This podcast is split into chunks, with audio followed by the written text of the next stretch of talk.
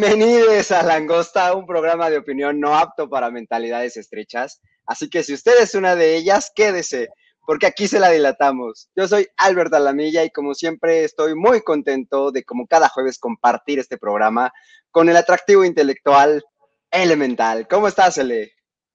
Muy contenta de estar aquí con ustedes un jueves más de Langosta. Hoy es 15 de abril, eh, es la semana 16 del año y solo faltan 36 para que termine. Ay, qué emoción, L. Ay, ya, yo ya tengo mucho calor, no sé tú allá, pero aquí en Querétaro está terrible el calor. Ya nos queremos encuadrar todos, pero pues, por lo menos el cubrebocas. Eso sí, eso sí. No, no, sé si por ahí este, habrás visto una nota que la verdad no, la creí tan relevante como para ponerla en ningún, en ningún espacio de este programa, pero mexicanos hicieron algo que es como un, un cubrebocas, pero solamente te cubre la nariz. Y es como para que ah. puedas este, hacer, este, pues comer libremente o tomar alimentos, este, bebidas, etcétera, ¿no? Pues, pero bueno, ya, ya, eso nada más te lo quieres poner, pero en todo el cuerpo, quieres, quieres que sea lo único que, lo único que quieras traer, ¿no? Así es. Pues bueno, como siempre vamos a darle la, bienvenida a todos los que nos están viendo. Muchísimas gracias por compartir su noche, tarde, que parecen ya como si fueran las, las seis todavía, ¿no? Todavía hay mucha luz. Entonces, este, pero vamos a hacerlo de una manera diferente porque la verdad es que nos hemos olvidado un poquito de saludarlos, así que vamos a, a mandarle saludos a los que nos han dejado comentarios en nuestros anteriores videos, sobre todo en el de la semana pasada, a María Flores, a Sara García, a Alicia Araiza, a Adri Figueroa, a María Guadalupe Gamiño, a Martín Astorga, amigo, te quiero mucho, y a Leonor Moreira. Muchísimas gracias a todos ustedes por siempre vernos, por compartirnos, por comentarnos, porque de verdad que les ponemos atención a todo lo que nos dicen en los comentarios del video. Eh, y pues, como siempre, recordarles que los viernes tenemos podcast, estamos en todas las plataformas, en Himalaya, en Apple Podcast, en Spotify, en YouTube, para que vayan, nos sigan, nos vean, nos comenten, nos compartan, porque pues así es como nosotros crecemos y llegamos a muchísimas más personas. Y desde luego recordarles que pues tenemos nuestros, nuestras redes sociales, Ele. A mí me pueden encontrar en Instagram y en Twitter como arroba el-mental. ¿Y a ti, Albert? A mí en arroba guion y también recordarles que tenemos nuestro Instagram de langosta-off para que pues vayan a seguirnos. Y pues ahora sí vamos a iniciar este programa como siempre con la pregunta seria de la semana.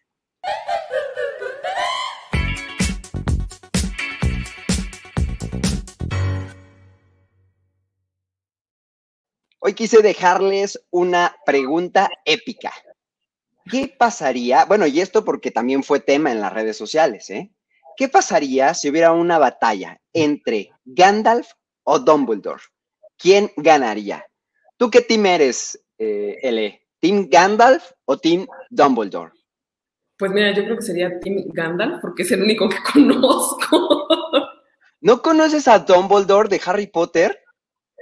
Es el mago más grande o importante de, toda la saga de Harry Potter y según ese libro, pues el más importante de todo el planeta, de toda la historia de la magia. Entonces, pues está muy interesante porque además, pues bueno, Gandalf también sabemos que es un hechicero que, de la saga de, del Señor de los Anillos y entonces, pues bueno, esto fue debate en las redes sociales. Y pues por eso es que les dejamos esta pregunta seria, porque así es como se resuelven en Internet las grandes eh, pues cuestionamientos y dilemas que tenemos en la vida. La haciendo encuestas. De la humanidad, ciertamente, así es. Y bueno, sin más, vamos a pasar a los titulares de la semana.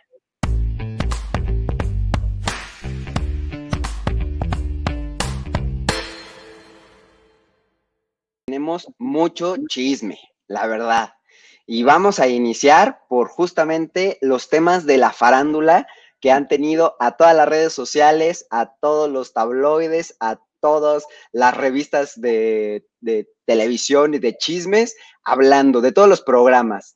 Esto fue porque, pues, resulta que hay una disputa entre esta familia legendaria, la familia Pinal Guzmán, eh, porque pues todo, todo, todo nace de unas declaraciones que dio Frida Sofía, una de sus más jóvenes integrantes, porque bueno, sabemos que la matriarca de esta dinastía es Silvia Pinal, que ha dado a muchísimas mujeres de carácter fuerte, ¿no? Tenemos ahí que a tu Silvia Pasquel, que a tu Alejandra Guzmán, que a tu, ¿cómo se llama la que, la que está, sale en la serie de, de Luismi? Está, ay, se me está yendo el nombre.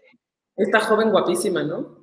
Bueno. Pues miran, no sé si muy guapa, pero pues algo, ¿no? O sea, tiene sobre todo estos, este, estos rasgos de la, de la dinastía Pinal. Y pues bueno, sabemos que este, Alejandra Guzmán dio a luz a una joven mujer llamada Frida Sofía, que bueno, pues ha sido el foco de, los reflectores últimamente porque dio una entrevista a un programa eh, que tiene Gustavo Adolfo Infante, que, en el que reveló pues, fuertes declaraciones y rompió el silencio respecto a que su abuelo, Enrique Guzmán, también cantante y pues ampliamente conocido, eh, abusó de ella sexualmente cuando ella tenía cinco años. Entonces, pues esto no solo simula a la familia, sino a todas las fuentes de eh, entretenimiento de este país porque inmediatamente quisieron saber más acerca del tema, desde luego buscaron a muchísimas personas.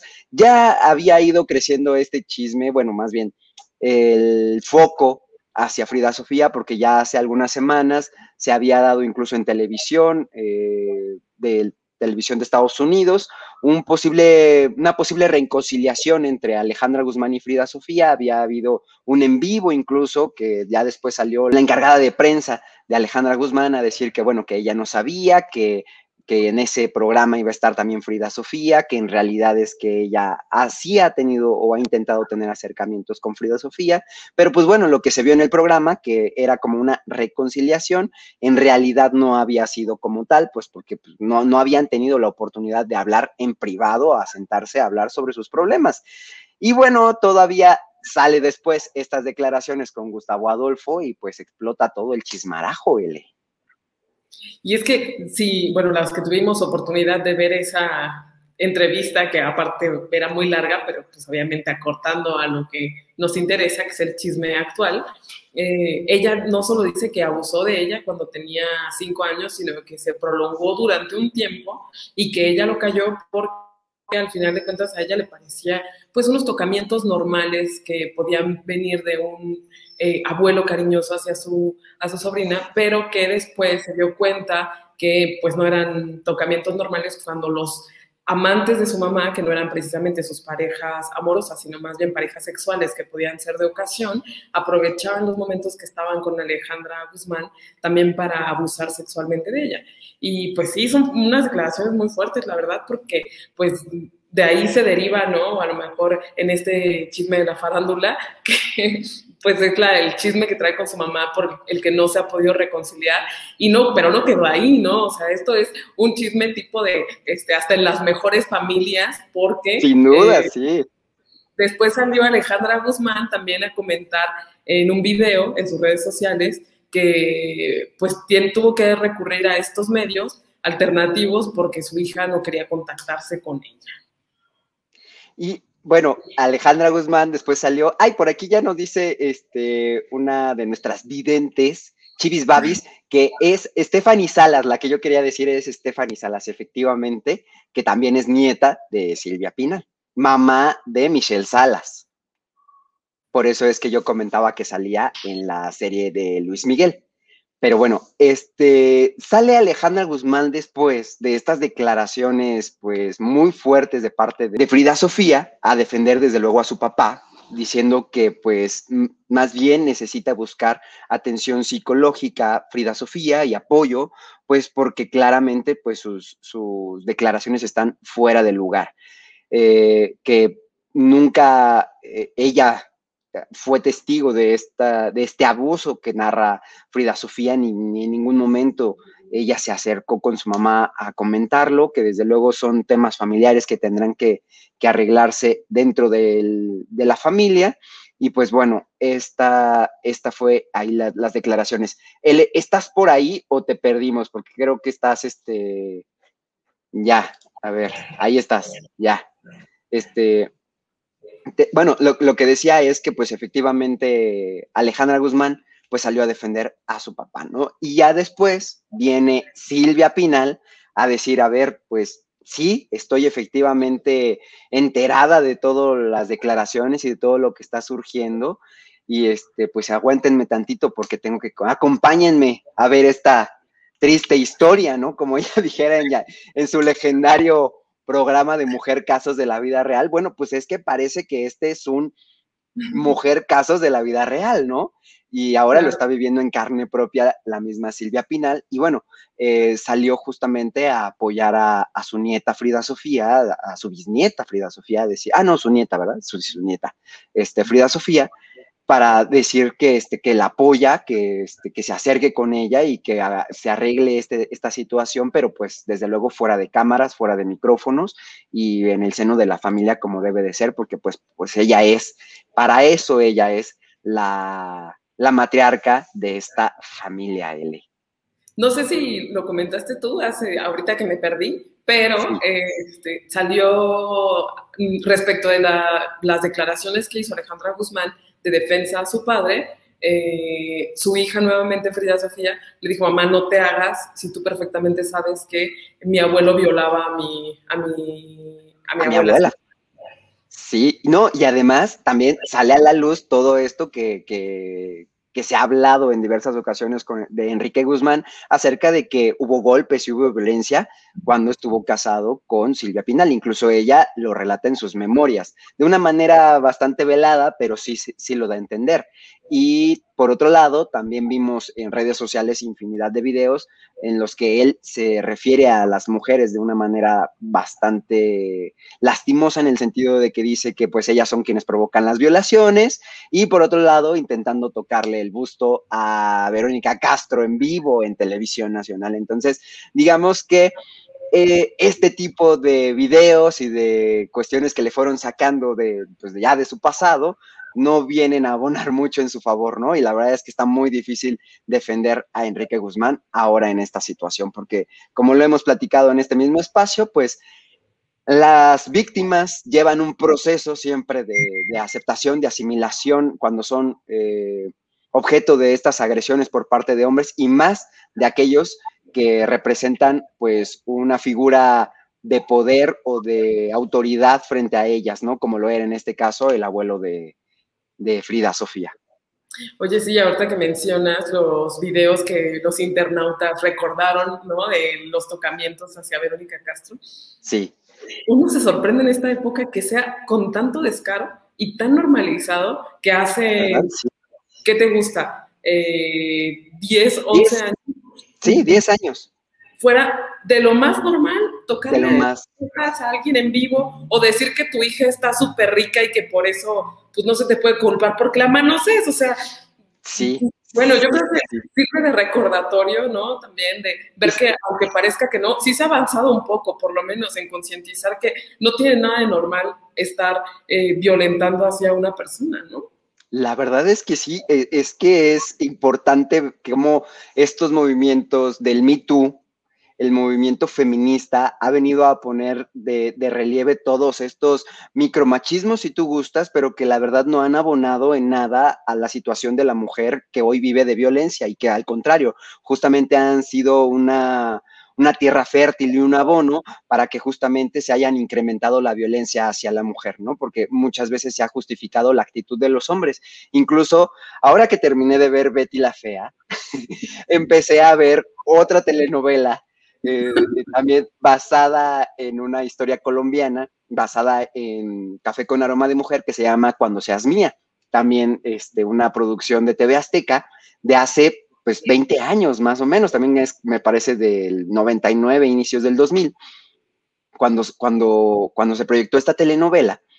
Y eh, nuevamente lo que, lo que te comentaba, L, cuando, cuando reanalicé Betty la Fea, está llena de machismos. Él, eh, se justifica al hombre y a la mujer se le pone como que es la que le quiere bajar el marido a la otra, cuando quien está haciendo o cometiendo la infidelidad es el hombre. Eh, como si las mujeres estuvieran intentando asediar al hombre eh, y como si el hombre fuera un premio, ¿no? Y entonces siempre se justifica al hombre por ser hombre. Entonces como que es muy justificado que el, eh, hay una escena en Cuando seas mía, que ella, el, el hombre, bueno, e, es, es, la secretaria del presidente de la empresa. Y entonces el presidente de la empresa en algún momento intenta darle un beso en la boca ella lo retira y le da una cachetada. Y le dice, esto no debió haber pasado y me da mucha pena porque iba muy bien la relación laboral, ¿no? Y ella iba siendo muy exitosa, iba a ir subiendo, la verdad es que, pues, por sus propios méritos, por su trabajo, por, por la inteligencia que había demostrado tener. Y entonces cuando sucede esto, pues ella se siente muy mal, ¿no? Y entonces se ve obligada a renunciar. Y después eh, ella dice, no, ¿por qué voy a renunciar cuando yo no he cometido nada o no he hecho nada malo? Pero cuando eh, se da cuenta de esto, ella acude con el, con el jefe y lo que hace es pedirle disculpas, decirle, discúlpeme por la cachetada, cuando la cachetada estuvo totalmente justificada. Y, y él dice, sí, tiene usted razón, usted este, no puede irse, la necesito aquí, nunca va a volver a pasar esto, pero nunca se le ocurra nuevamente volverme a tocar. O sea, como si él estuviera diciendo, yo sí tenía derecho a intentar besarla y usted no tenía derecho a ponerme una cachetada, ¿no? Entonces, dices, esta cuestión de por qué estamos justificando al hombre, y claro, quien tiene la culpa es ella y quien en todo caso tendría que haber renunciado es ella. Y él pues jamás va a, va a, tener una consecuencia. Primero pues porque es el presidente de la empresa y segundo pues porque es un hombre. Entonces sí, definitivamente e, este tipo de cuestiones creo ya no pueden repetirse en la televisión, ya no debería de ser, eh, debería justamente de modificarse. Creo que se ha avanzado como tú dices un poco, pero, pero justamente... Eh, se le da un foco y se le da una cámara y se le da un, eh, un, micrófono a Enrique Guzmán en Televisión Nacional, en el programa Ventaneando, donde incluso va, llora, este, pues difícil no conmoverse de una persona adulta mayor llorando en televisión, pero después como que pasan a otro nivel de, de minimizar incluso las declaraciones de Frida Sofía y decir, pues, casi, casi que ella está respondiendo al movimiento, desde luego, y a, la ola, digamos, feminista, se está subiendo a este tren. Y por otro lado, está necesita, eh, dicen, pues le pagaron la entrevista, o eso es lo que incluso se menciona en el programa, como para tratar de justificar a Enrique Guzmán. En lugar de haberle dado, en todo caso, el micrófono a la víctima, ¿no? Sí, claro, es que eh, aquí también hay que recordar que Frida Sofía es eh, como la oveja negra de la familia, ¿no? Y mm, como nos decía nuestra vidente Stephanie Salas, que es con quien ha estado siempre muy comparada, siempre fue como la niña bien portada, ¿no? Y entonces eh, eso amerita de alguna forma que pueda cuestionarse con esta eh, lupa de si eres libertina, no, no se te puede creer cosa que te suceda. Y es que fíjate que ese es otro de los temas. Stephanie Salas, entiendo que, digo, no Stephanie Salas, sino Frida Sofía, eh, tiene un OnlyFans, esta red social donde pues se dedican a, pues la mayoría o se ocupa para la pornografía o para vender este, las fotografías íntimas de las personas que están en esa red, ¿no? Pero lo hacen porque así deciden hacerlo. Y y entonces, justamente como tú dices, se le ve como la oveja negra en ese sentido y en, y en todo caso se le sataniza por eso. Lo cual también creo yo, también tendríamos que acabar con esa cuestión de que si las mujeres quieren disfrutar de su sexualidad y quieren tener diversidad de parejas sexuales, pues yo creo que es problema y salud de cada quien, ¿no? Y más cuando se trata de una mujer. Y justamente esto que tú dices de hacer, de hacer este escarnio de una persona que quiere disfrutar de su sexualidad, no de una manera quizás, pues, conservadora o tradicional. Claro, sí, sí, esto es, eh, justo ahorita que dices eso, estoy también pensando en este programa que, este, estuvo mucho tiempo en redes sociales que se llamaba Descubriendo Infieles, no sé si lo recuerdan. Ah, claro, este, sí. también fue muy Exacto. Y que también fue muy criticado porque eh, pone siempre a la mujer en este em, papel de dramática, sufridora, enloquecida, y a los hombres casi nunca, ¿no? Casi siempre los pone en el papel de en la casa lo platicamos, ¿no? Y entonces, como tú dices, parece que eh, ya hemos avanzado y de repente otra vez estos programas son un retroceso y pues no, no sabemos bien en qué, en qué contexto estamos actualmente, si estamos o no... Eh, están sirviendo de algo los movimientos feministas y cuando sale una mujer a declarar una cuestión como esta, ¿no? Claro que sí, a lo mejor animada por el, el boom que hay de no te calles, de yo te creo, ¿sí? O sea, no quiere decir que como está de moda, todas van a salir a decir, sí, yo también para llamar la atención, pero sí creo que haya muchas mujeres que eh, agarran valor de este tipo de, circunstancias, ¿no? Como por ejemplo el de Nat Campos, que este, muchas mujeres salieron a decir, ¿sabes qué? A mí también me pasó lo mismo, yo soy youtuber, yo también trabajo en redes sociales, me han hecho estas cosas y no es a lo mejor que quieran jalar seguidores, sino que eh, pues se ven reflejadas y adquieren fuerza para poder decir también las, las agresiones que, que han estado sufriendo. ¿No? Pues mira, quiero, quiero retomar aquí unos, unos comentarios que nos están este, haciendo favor de escribirnos, porque la verdad me parecen muy valiosos, sobre todo de que son videntes eh, mujeres. Aquí tenemos a Marta Ruiz, que además es familia Gabano. Muchísimas gracias, Marta, por estarnos viendo.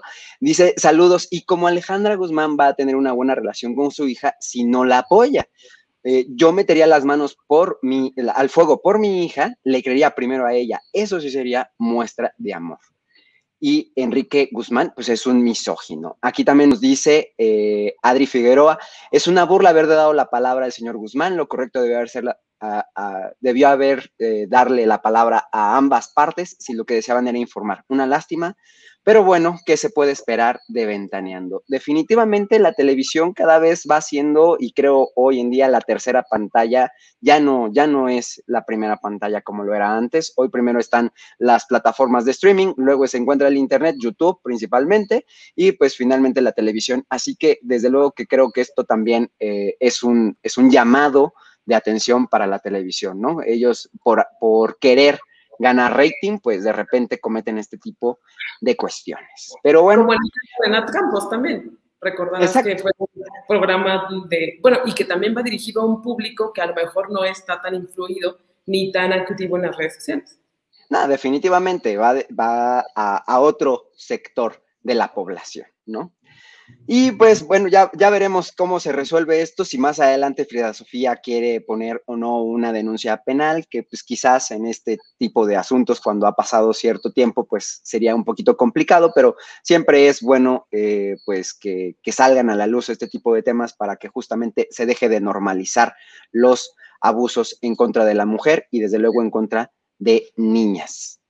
Y pues ahora vamos a pasar a otro de los temas que estuvo eh, en los titulares de, esta semana, porque pues ya sabes tú, ya lo platicábamos, que eh, Félix Salgado Macedonio eh, le habían retirado la candidatura por no haber presentado a tiempo su declaración relativa a los gastos que se hicieron en pre-campaña. Luego salieron las aclaraciones de que no fue que no se presentaran, sino de que se presentó a destiempo, fuera de tiempo. Y entonces el INE tomó la decisión de retirarle la candidatura a eh, Félix Salgado Macedonio y a todos los, suplentes eh, por no haber presentado esta, declaración de gastos en el estado de Guerrero y también fue en el estado de Michoacán.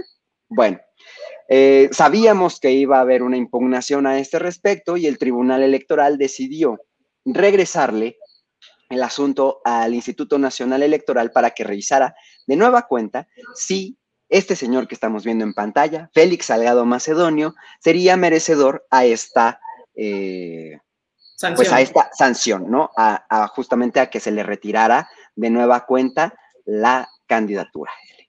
Y pues resulta que ayer, eh, eh, no, bueno, sí, según yo fue ayer o antier, ya no recuerdo bien, cuando el INE, pues nuevamente, en una sesión extraordinaria, tiene que debatir acerca de este tema Y pues fue en esta sesión en la que cinco votos eh, en contra y seis a favor fueron los que decidieron ratificar esta sanción en contra de Félix Salgado Macedonio y pues justamente se queda sin su candidatura el toro.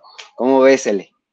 Muy bien, la verdad es que eh, hay muchos mm, pronunciamientos por parte del, del, presidente, también por Félix Salgado Macedonio, de que esto no es este, claro, de que yo no omití, sino que fue extemporáneo, lo que tú decías. Este, salió Andrés Manuel a decir que estaba bien que se le sancionara, pero ¿por qué quitarle la candidatura? Que de alguna manera le estaban quitando un derecho y que pues era el pueblo quien tenía que votar y, decidir si era o no un buen candidato y que no tenía por qué quitársele esta oportunidad que es de, contender por, por la gobernatura del estado de Guerrero. Y es que Félix Salgado Macedonio ya también tiene una carrera larga de estos políticos, ha sido eh, alcalde, ha sido senador, ha sido, no sé, del huesito, ¿no? Lo que, sí, claro.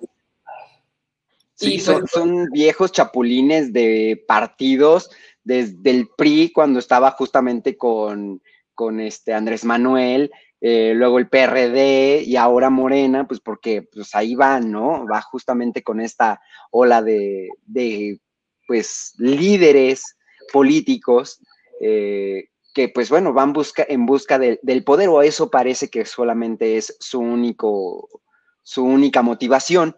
Y pues bueno, ayer entonces ya se decidió justamente que eh, quedaban fuera de la contienda. No es todavía una batalla ganada, sino todavía esto seguramente tendrá que ser motivo de nueva impugnación en el tribunal, a ver qué, qué va a, a, pasar todavía, esta historia no se termina y pues seguramente seguiremos escuchando acerca de este, de este sujeto, porque no creo la verdad, dudo mucho que se vaya a quedar sin candidatura.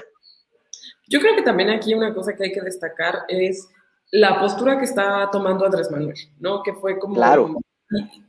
Dijo que este retiro de la candidatura se podía parecer un poco a cuando a él le quitaron el fuero, ¿no? Que estaban de alguna forma tendenciosos los consejeros, que estaban, no estaban obedeciendo a, las normatividades, sino que tenían un sesgo político y que pues él no creía en esta institución que ya hemos hablado mucho de ella, que es un instituto constitucional autónomo, es un organismo independiente. Y eh, él decía que entonces, si no se podía confiar en él, pues habría que reformarlo y quitarle facultades. Lo que ha dicho de todas las cosas que no le gustan y que no le parecen y que muy probablemente pudiera hacer si vuelve a tener mayoría en el Congreso. Entonces, sí, aquí nuevamente creo que es importante destacar esto, que cada vez que hay una resolución por algún órgano eh, autónomo no, que Andrés Manuel no le gusta, ¿no? No, no va con sus... Mm, intereses, no le favorece a su partido, pues pretende hacer una reforma para, para que ya quitarle los dientes, ¿no? Entonces, pues no hay que olvidar que al final de cuentas el INE fue el que validó su, su presidencia, ¿no? Y que gracias a este organismo autónomo en el que él no cree, él ahora es presidente.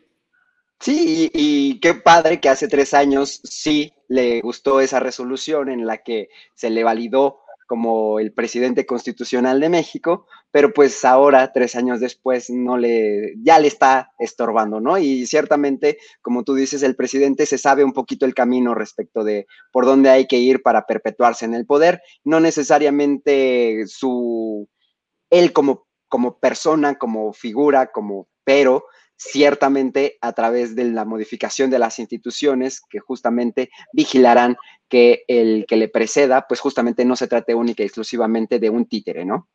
Exactamente, ya lo hablamos del, también de los integrantes de la Suprema Corte, que ya van dos que pone el tercero también lo va a nombrar, y también mencionó que eh, Lorenzo Córdoba, que es ahorita el consejero presidente del INE, le dijo, bueno, pues al final de cuentas, tú ya también vas de salida, ¿no?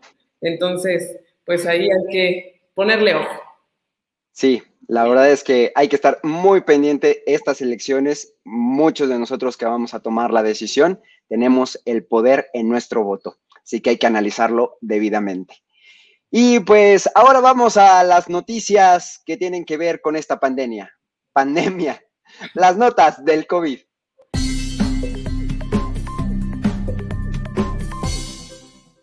Es que México de veras, como México no hay dos. Imagínate ser Suecia, como dice ese tweet, ese meme bonito. Imagínate ser Suecia y perderte de estas joyas. Unos, unos jóvenes, porque bueno, pues todavía no alcanzan la edad para ser vacunados, decidieron disfrazarse de viejitos, ir con identificaciones y documentación falsa a ponerse la vacuna. Y lo peor de todo es que sí se la pusieron lograron engañar a todos los que se encontraban en este, pues, en validando la documentación y verificando que precisamente fueran adultos mayores de 60 años para poder eh, tener el derecho a vacunarse y pues bueno, ahora resulta que pues ya mm, este, algo los delató ahí y ¿qué fue él? Pues la voz. Decidieron hablar en ese momento y fue como se dieron cuenta de, a ver, a ver, a ver, este, este viejito como que no, no, este, no, no, no tiene voz de viejito. Entonces, porque como tú te das cuenta, venían pues sumamente cubiertos, ¿no? Traían ahí que el que su careta, que su capucha, que sus guantes, o sea, nada que los pudiera delatar, incluso parecía que alguno iba en silla de ruedas. Y pues mira, uno de ellos es Rubén Morales Cerecero, quien logró en 2019 el segundo lugar en el campeonato de FIFA en videojuegos. O sea, eh, uno de ellos es videogamer, y el otro, Cristian Alberto Nieva Gómez, es gerente de la marca de Video Electronic Art, que justamente es el, quienes hacen este videojuego. Entonces, pues ahí tienes este tipo de, cosas, solo pueden pasar en México, L. Sí, es que los detuvieron eh, no solamente por irse a aplicar la vacuna, sino porque, ah. como tú dices, presentaron documentos falsificados y entonces ahora los acusan de usurpación de identidad. Exacto, y sí, o sea, van, van a estar un rato este, en algún proceso seguramente, pero te voy a decir que este tipo de delito es de una pena muy baja, que pues seguramente podrán conmutarles la pena, seguramente no irán a prisión, pero mira, vacunados ya están. Pero la pregunta que subsistía en redes sociales era, ¿y les irán a poner la segunda vacuna? Yo la demandaría. Sí, yo, yo creo que sí oye, ya me pusieron la primera, ya de todos modos voy a tener una pena por mi falta, pues oye, ya aplícame la segunda, digo pues yo. Hay que todos este, usurpar identidad de nuestros abuelos, de nuestras abuelas. bueno, si estás dispuesto tú a tener antecedentes penales, pues sí, adelante, vayan y háganlo. Pero hay que tener cuidado cuando hablen así. Sí, exacto hay que tener cuidado justamente en fingir bien la voz para pues que nada nos delate. Porque oye, se las aplicaron, ¿eh? O sea, se las pusieron. De principio, mira, si no hubieran hablado, todo fue ahí el error. Pero bueno. Tienen 31, 35 años respectivamente, así que muy jóvenes no eran tampoco. Por eso te digo que jóvenes es un decir. Los que sí están esperando ya la aplicación de la vacuna son los maestros, porque pues justamente para poder dar inicio al regreso a clases, ya se está anunciando la vacunación del personal educativo en cinco estados de la República. Estos son Tamaulipas, Veracruz, Coahuila, Nayarit y Chiapas, quienes pues eh, se encuentran en semáforo verde estas últimas tres semanas y pues bueno, probablemente ya también puedan disfrutar de la vacuna el personal educativo. ¿Cómo ves, Eli? Ya igual, ya ahora sí las bendiciones van a poder regresar a las aulas. Pues también fue un tema importante ahí muy discutido porque decían que hay mucho personal de salud de, de hospitales privados que todavía no ha tenido la fortuna de que se le vacune y que porque los profesores ya cuando todavía hospital, bueno, personas de, eh, del sector salud todavía no estaban totalmente vacunadas. No sé si realmente sea factible eh, comenzar por vacunar a los profesores en algunas entidades cuando todavía no se ha terminado de vacunar al personal médico o a lo mejor a los adultos mayores en, otros, en otras entidades. No lo sé. La, respuesta, la respuesta es muy fácil, Lele. Es que son fifís. Acuérdate, o sea, los, los hospitales particulares son de gente rica y solamente van los millonarios, los que pueden pagar eso que, pues que si tú tienes una gripa y vas al doctor Simi, esos también son fifís, esos, esos que son privados, privados, le, o sea, ellos no, no, que se aguanten, como dijo el presidente, que, que se esperen a cuando les toque. Que, que les vendan las vacunas entonces también. Fíjate, eso debería de ser, eso ya ya incluso en Estados Unidos ya la están vendiendo. Bueno, pero ellos ya van hasta, creo que ya hasta las están regalando también a los extranjeros inmigrantes. Pues fíjate que justamente de eso se trata nuestra, nuestra siguiente nota, porque ya en Estados Unidos se está analizando la tercera aplicación de la vacuna. Esto justamente para prevenir las nuevas eh, pues cepas que puedan surgir del virus y pues incluso están analizando la aplicación de una tercera dosis de la vacuna. Yo sinceramente creo, L, que esto más bien tiene que ver con que les están sobrando vacunas. Claro, claro. Y entonces dicen, pues mira, de que, de que se nos pudran aquí, a que mejor se las apliquemos nuevamente y pues queden todavía más reforzados, pues mira, mejor les ponemos una tercera. Aunque sí dicen que, pues bueno, esto está basado en estudios y ya sabes, ¿no? Todo lo que te vende Estados Unidos, pero yo creo que más bien va por ahí. Sí, yo también.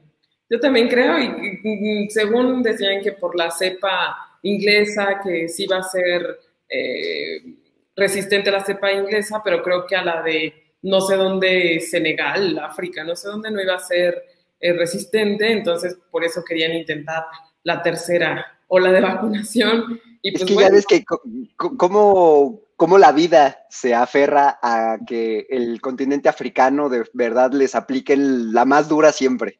Que el ébola, que.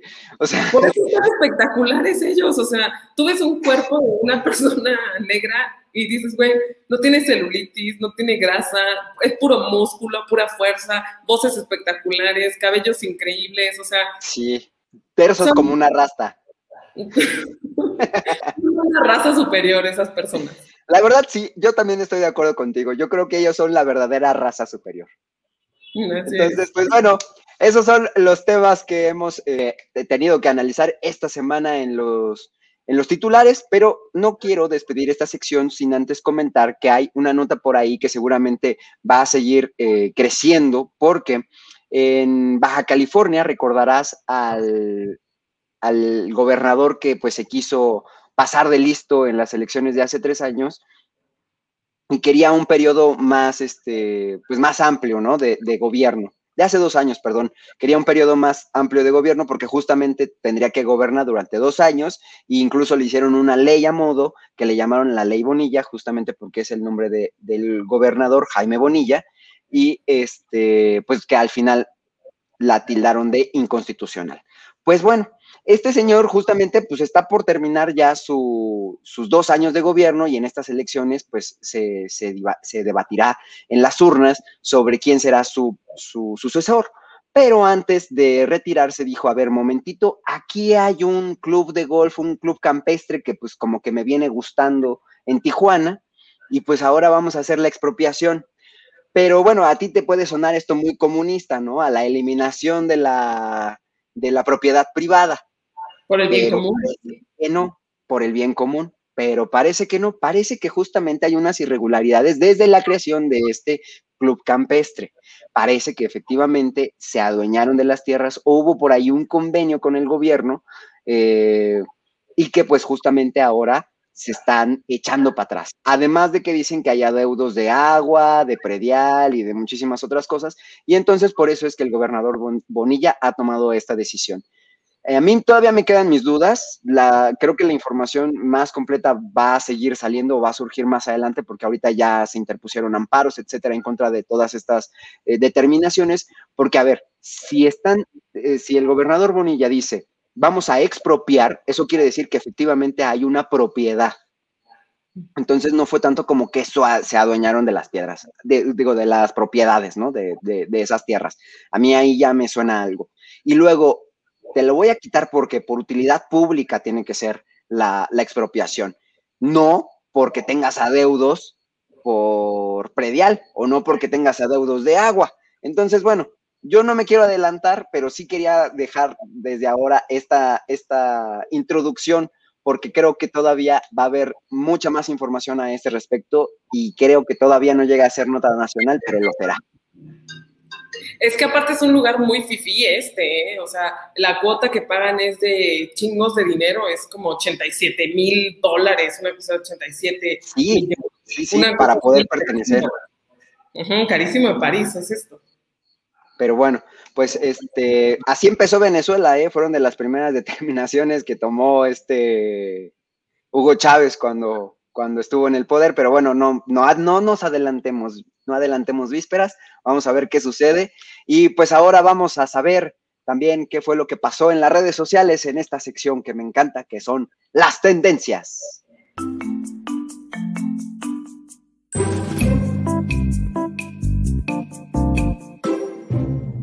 Mamut fue hashtag.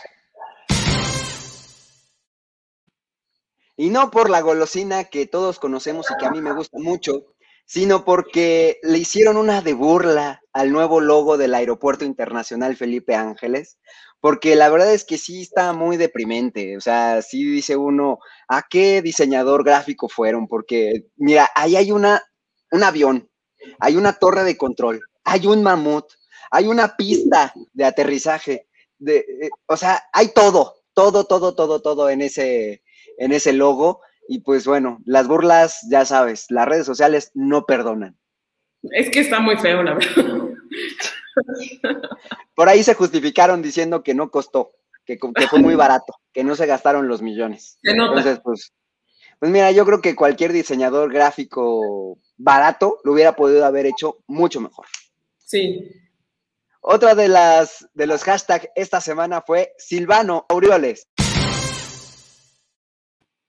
Así es, por el video en el que se le ve empujando a manifestantes en el municipio de Aguililla, en Michoacán. Así es, pues mira, vamos a verlo para que pues, después podamos comentarlo.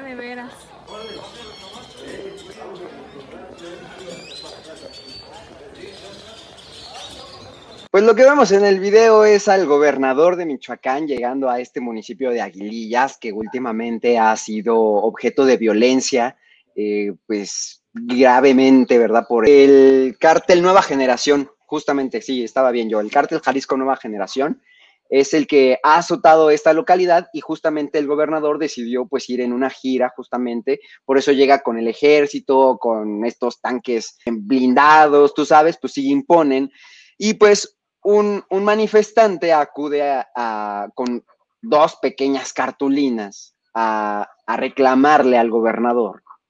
Y entonces él se baja enfurecido de una de estas camionetas militares y lo primero que hace es ir a empujarlo, ¿no? Pues sí, la verdad es que se, se nota muy enojado, como si de verdad le hubiera prácticamente que escupido en la cara, ¿no? Y, entonces inmediatamente ahí los quienes lo acompañan, los guardias que van vestidos de civiles, pero con, con sus armas en mano, pues se acercan con el ciudadano, con el manifestante, le retiran las cartulinas, este, intercambian ahí unas palabras con él, pero ciertamente muy amedre, ah, amedrentador. Eso, el gobernador ah, este, con el manifestante.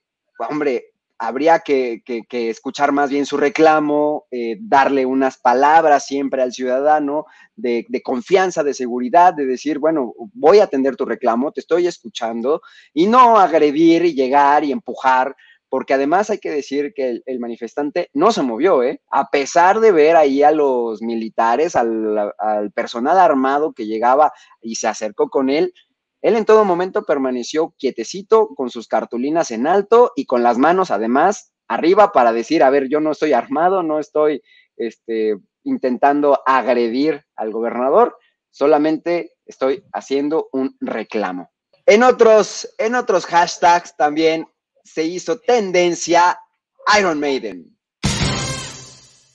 Y no precisamente por su música, sino por este atuendo que traía Belinda en el programa La Voz Kids. Y claro, ella sube sus fotografías a las redes sociales y pues ahí un valiente comenta en su Facebook, qué hermosa mi amor, ojalá supieras quién es Iron Maiden. Y Belinda, Belinda muy inteligente le responde, creo que te falta algo de cultura pop, los estereotipos que manejas sobre las personas, principalmente mujeres por lo que veo, están fuera de lugar. Mejor corre y pon atención a mis historias de Instagram para que te des una idea sobre mis gustos musicales. Belinda no se dejó, se defendió y dijo, claro que sé quién es Iron Maiden y claro que es mi influencia y soy fan. Y yo por eso soy fan de Belinda, que no se deje. Sí, muy bien, muy bien Belinda, bravo. Bravo por Belinda. Otro de los hashtags también fue IKEA o para el pueblo IKEA, ¿no? Exacto. y creo que te volvimos a perder, L, y bueno, fue tendencia IKEA por la inauguración oficial de su tienda en la Ciudad de México, L. Así es, esta, ¿ya me escuchó ahí? Sí, ya, ya. Ah, qué padre. Esta tienda de muebles que es muy popular en Europa, por fin llega a México y tampoco es que sean los grandes muebles como eh, la Casa de las Lomas, algo así, pero tiene em, pues mobiliario muy accesible para la clase media, ¿no? Para la juventud que necesita de repente que el... la mesita de noche, que la mesita de centro, que tu mueblecito para el cuarto de lavado, que tu mesita auxiliar en la cocina, que tu, ¿qué? que tu librerito. Ajá, que tu librerito, que tu mueble para la televisión. La verdad es que yo conozco la tienda, a mí sí me gusta, se me hace muy práctica, venden cosas bien paiques, este, sobre todo que a mí me parece, sobre todo que son precios muy accesibles, pero híjole, ahora sí te viste como mi abuelita diciendo la casa de las lomas. ¿Quién va a comprar a la casa de las lomas? Venden muebles viejos, feos, grandes. No, no, no, a mí nunca me ha gustado esa, esa mueblería. O sea, lo entendería de mi abuelita, porque además son de esos muebles grandotes, de tapicería como de flores. O sea, son esa clase de muebles, como de, ya sabes, estilo Luis XVI. O sea, no, una cosa fea. A mí no me gusta. Bueno, muebles Dico. Este, ¿Qué muebles te gustan? más, más. Pues no sé. The Pottery Barn, Crate and Barrel, no sé. Esos la verdad no sé qué calidad tengan, pero sí les voy a decir algo.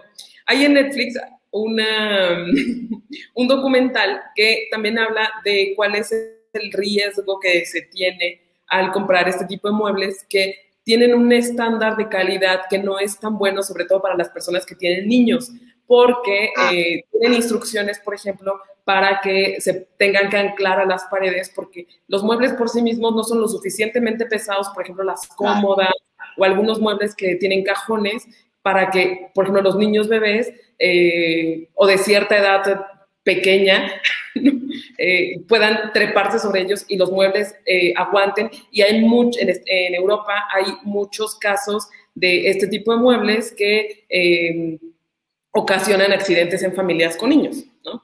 Bueno, Pues sí, sí, sí, porque además no es madera, madera, es MDF la mayoría de ellos, ¿no? Sí, bueno, se entiende también. Por eso a mí me gusta la casa de la cloma. bueno, ok, pues también se hizo tendencia esta semana Chabelo. Y fue tendencia, pues, porque se murió alguien más que no fue Chabelo. Como siempre pasa, como siempre pasa. Chabelo siempre sale a reducir cuando alguien más grande ha muerto. Y esta vez se trató del príncipe Felipe, el duque de Edimburgo, quien murió a los 99 años de edad. Y fíjate que como pitonizo de su propia muerte, en alguna entrevista le, le, preguntaban cuando cumplió 99 años si a él le gustaría llegar a los 100 y dijo que no. Y pues no, no llegó. Le faltaron apenas muy poco tiempo, me parece que por ahí unos días para cumplir 100 años y pues se fue a los 99 años de edad. Apenas acababa de, superar el COVID, este, estuvo en convalecencia, salió por ahí, se hizo meme por, por la foto que le salieron, le sacaron al salir del hospital y pues bueno, Chabelo también sale a relucir en los mejores eventos. ¿eh? Pues sí, qué bueno que Chabelo sigue resistente. Otro hashtag esta semana fue Nat Campos. Y es que ahora sí no fue por algo, por la historia que nos contó, ¿no? Sino porque una vez más, la Rosa de Guadalupe eh, usó su historia para uno de sus capítulos. No sé si lo habrás visto. Pues no, pero mira, ahí está el capture de YouTube en el que dice la, la Rosa de Guadalupe. Fernando se aprovecha de Alejandra. Alejandra y Fernando salen de fiesta, pero a ella se le pasan las copas y él se compromete a llevarla a su casa. Pero cuando la recuesta en su cama, comienza y ahí nos dejan en suspenso para que vayamos a ver este capítulo de la Rosa de Guadalupe L. Es que de, ya ves que lo que platicamos alguna vez, yo creo que siempre ahí tienen a, a un millennial o a un este, centennial que está diciendo, ¿por qué no hacemos un capítulo basado en? Y esta vez, exacto, en Nat Campos. Yo vi un fragmento por pura curiosidad cuando vi la nota, ya sabes, y como que le adelanté y adelanté y adelanté, y efectivamente sí, porque incluso eh, esta chica, ¿no? En algún momento le dice a su jefe, ya no quiero trabajar con este güey porque abusó de mí. Ah, sí, no nos importa, sigues aquí en esto, ¿no? Entonces, toda la historia que Nat Campos contó, yo creo que Nat Campos ya también tendría que cobrarle algo a la Rosa de Guadalupe. Pues sí, oye, yo creo que sí, debería de. Pero ya sabes que siempre se protegen diciendo que cualquier parecido con la realidad es pura y mera coincidencia. Entonces, pues bueno, esto ha sido todo por cuanto hace a las tendencias y pues nosotros ahora tenemos que ver qué fue lo que se hizo viral esta semana.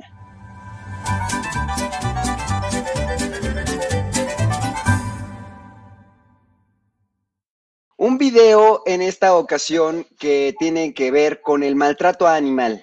Um, my name's Ralph. Um, I'm a rabbit, as you can see. I'm blind in my right eye, and uh, this ear. Can't hear nothing but ringing now.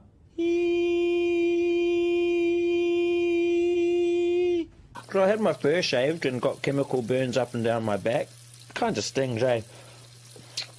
But it's not a big deal. Um, it only really hurts when I like breathe or move around or whatever.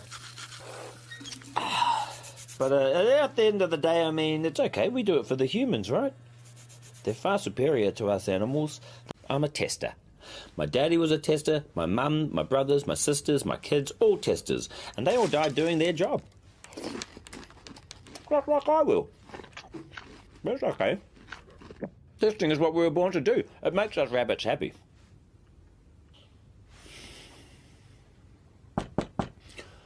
Oh, time to get to work.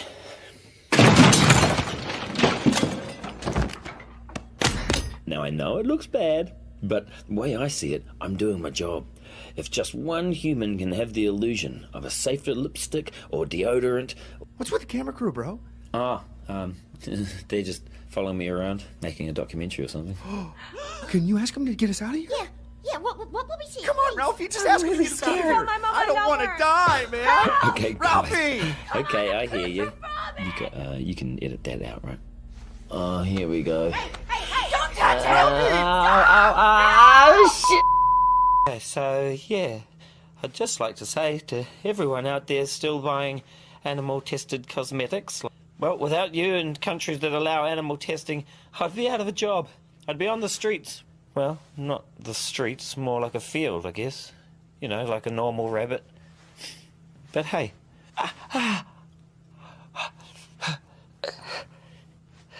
it's all good.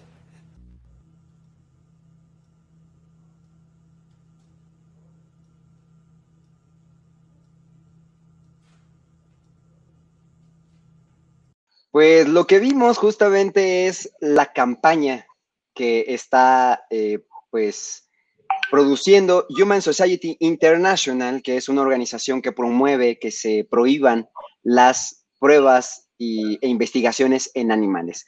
Porque aún hay 80% de los países en el mundo que no han prohibido la experimentación con animales y sobre todo esto se da en la industria de la belleza, ¿no? En todo lo que tiene que ver con la estética, los productos labiales, el shampoo, el protector solar, etcétera. Lo que vemos en el video justamente es una animación, es un, es un conejito que pues te va narrando primero pues su, su, su vida, lo que ha sido, su rutina diaria y de repente pues lo trasladan a un laboratorio donde pues ahí hay muchos otros conejos que pues lo que quieren justamente es salvarse.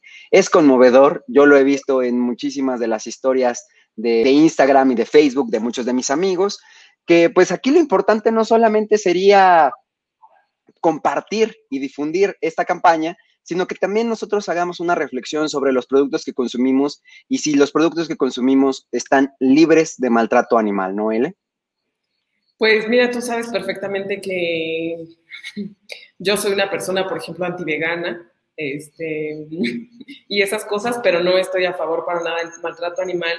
Y creo que hay, claro que hay muchas cosas que nuestro país y muchos y los países eh, americanos pueden, bueno, también europeos y de Asia, ¿no? Sobre todo los de Asia, Sí. pueden, pueden mejorar. Y como tú dices, claro que sí, ser más conscientes en los alimentos, en los alimentos que consumimos, en los productos que consumimos y, y todo. Pero también creo que mucho tiene que ver no solamente con la calidad de estos productos, sino también con la cantidad. O sea, mm, como tú dices, no el- las pruebas que se hacen en animales eh, son dañinas no solo porque se hacen en, los animales, sino también por la cantidad de pruebas que se hacen y por la eh, poca ética que se tiene. Entonces, sí ser muy conscientes, no solo en que di- digamos, ¿no? A lo mejor alguien puede pensar, tomas un producto y dices, ah, es que mi producto dice aquí que no está testado en animales. Pues sí, pero todo esto tiene que ver con una forma de vida eh, integral, ¿no? Que no solamente es, no, no compro cosméticos testados en animales, sino también qué vida y qué forma de consumo tenemos, ¿no? Entonces sí hay que, más, más que nada que quedarnos con la campaña y decir, ah, sí, pobre animal, ya no voy a querer estos, también buscar más información de eh, cuál es la huella ecológica que tenemos los seres humanos, cómo es que se está contaminando alimentos, cómo es que se están contaminando, cómo, cómo contamina el fast fashion, por, ejemplo, y pues muchas cosas, ¿no? Un y mundo- nosotros cómo podemos contribuir justamente a que eso también disminuya. Claro, la, la, la, la huella ecológica, ¿no? Pero bueno, Las acciones que nosotros podemos tomar para que eso pues no siga sucediendo, ¿no? claro que es un incentivo para, para investigar más. Sí, y no solamente compartir el video por compartirlo. Pues bueno, uno de los hashtags que se me olvidó y que sí quiero decirlo porque si no la próxima semana ya no va a tener relevancia fue Bachoco. Bachoco fue tendencia esta semana por esta bonita campaña, L. Pollo a la poblana. Y ahí tenemos al pollo que se está cayendo en la ciclovía.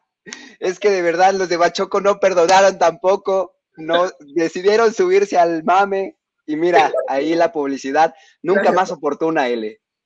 Sí, es que, mira, yo no sé si has visto también en redes sociales, la otra vez estaba viendo unos, unas, ¿cómo decirlo? Unos homenaje al- a, los poblanos que estaban haciendo los bailarines eh, tomándose fotos de diferentes formas estéticas de caer y es bonito porque pues, de alguna manera todos nos subimos a la risa que nos causó esta, esta situación en, en Puebla.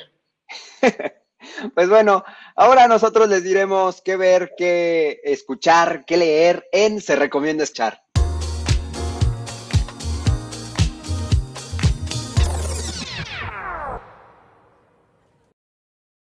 semana. vamos rápido a descubrir qué quieres des- este, recomendarnos esta semana. Rápidamente les quiero recomendar una película que no es muy actual, tendrá quizá algunos dos, tres años, se llama Un amante fiel y es una película, pues ya saben, del tono muy francés, que aborda la infidelidad y el amor de una forma mm, no tan tradicional. Eh, narra la historia de dos personas que se conocen desde hace tiempo, por cuestiones de la vida se vuelven a reunir, pero existe la posibilidad de que eh, eh, o el, el varón de la trama eh, tenga una amante que es mucho más joven y eh, más allá del cliché de vamos a pelearnos por el varón, es decir, bueno, aquí te planteamos una nueva forma de solucionar este conflicto amoroso y nos deja mucho de que, pues de qué aprender, diría yo. Muy ¿En dónde la podemos ver, Ele? La podemos ver en Filmin Latino, es una plataforma de...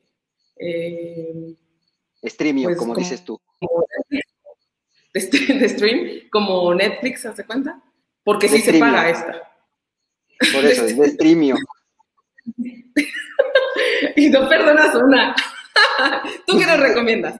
Oye, co- como el, champú que tienes ahí en la mesa, o a menos que estés transmitiendo desde el baño, porque yo no lo tengo a la mano. Es antibacteriano. Que se Ah. antibacteriano.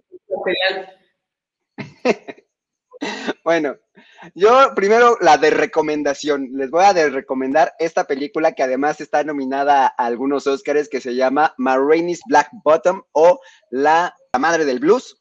Está en Netflix, por favor, no pierdan su tiempo, no la vayan a ver, es un asco. Este, está basada justamente en una obra de teatro que lleva este mismo nombre y justamente parece que estamos viendo una obra de teatro llevada a la pantalla, pero justamente no tiene el lenguaje que debe de tener una película. No es una película para televisión, no es una película para plataforma, no es una película para cine, no es una película que se deba de ver. Punto, se acabó.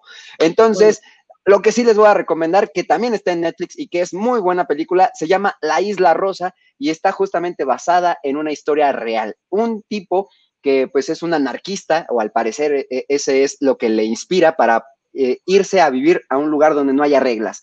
Y dice, bueno, como no, no existe este lugar, todos los lugares ya están ocupados y tienen reglas y tienen gobiernos y tienen tal, entonces voy a hacer mi, propio, mi propia tierra, mi propio lugar y decide hacer y, y diseñar una isla para él. Y para esto, porque además él es un ingeniero bastante talentoso, pues cuenta con eh, la ayuda de algunos cómplices también jóvenes como él, eh, y de repente, pues su isla se convierte en un paraíso vacacional para, para muchos extranjeros que justamente deciden ir a este lugar a hacer de todo, porque la regla es que no hay reglas. Vayan, justamente está basada en, un- en una historia real italiana, es una película italiana, está muy divertida, muy entretenida, muy ligera, la verdad es que está muy padre para un fin de semana cualquiera. Y pues ahora vamos a descubrir qué dijeron ustedes en la pregunta seria de la semana.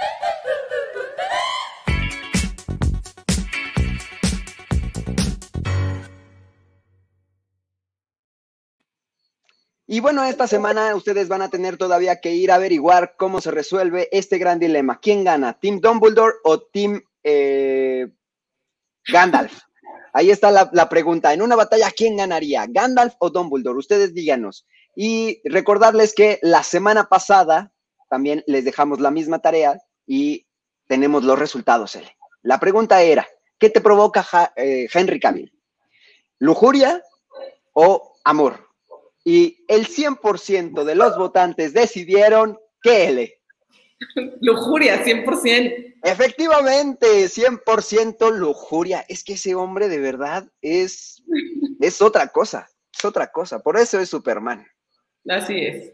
Nadie más. Y, pues como siempre, darles las gracias a todos ustedes por habernos escuchado, habernos seguido, habernos sintonizado, haberse conectado con, con nosotros este jueves. Recordarles que tenemos un podcast el día de mañana a través de todas las plataformas de podcast, de YouTube y que tenemos nuestras redes sociales, L. Así es, me pueden encontrar en Instagram y en Twitter como arroba L-mental y Albert. a mí en arroba guion bajo el y tenemos nuestra cuenta en Instagram, langosta guion bajo off. Fíjate que he estado pensando en, en, en abrir un TikTok. ¿Tú qué crees? ¿Debería? Sí. ¿Sí? Que nos digan nuestros videntes qué quieren. ¿Sí? ¿Les gustaría vernos en TikTok? No sé. Pues bueno, lo averiguaremos próximamente. Nosotros nos vamos, L. Pero volveremos.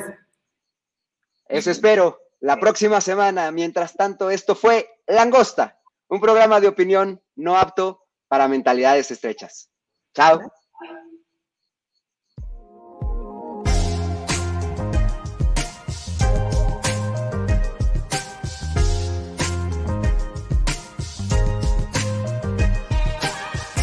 what I've been through. Let me share my story with you. All the things that he brought me through. My stormy days and my rainy days. You don't know all the tears I've cried, the things I've kept bottled up inside, trying my best to be strong, waiting on God